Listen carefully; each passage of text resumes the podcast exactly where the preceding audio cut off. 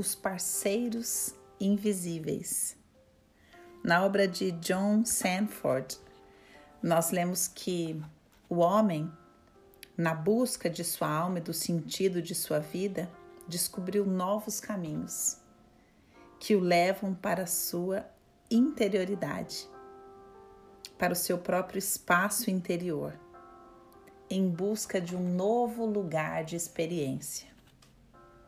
Jung diz que dentro desse espaço interno nós vamos ter parceiros invisíveis. Muito antes de aprendermos o relacionamento aqui fora, muito antes de uma mulher tentar se comunicar e se relacionar com um homem, e muito antes de um homem aprender a decodificar as mensagens de uma mulher aqui fora, nós precisamos trabalhar com os opostos existentes dentro de nós. É isso que diz Jung. E ele diz que no homem e na mulher existem esses opostos, e o chamou de ânima e ânimos, dizendo que ânima no homem é o componente feminino de sua personalidade e que ânimos na mulher designa esse componente masculino em sua personalidade. Quando um relacionamento afetivo entre um homem e uma mulher começa a adentrar os lugares profundos de intimidade, onde são necessárias curas, onde é necessário um nível de entrega mais profundo, esses parceiros inevitavelmente emergem.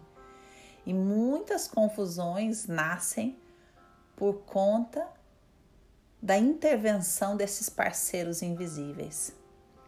Toda vez que uma mulher, de maneira velada, critica um homem, é esse parceiro invisível dentro dela, esse ânimos competitivo, quem está direcionando esse ataque. Toda vez que um homem faz birra em um relacionamento, se fecha, se torna incomunicável, ele está dominado pela ânima. No trabalho de amadurecimento, tanto homens quanto mulheres precisam aprender a se relacionar com esses parceiros invisíveis.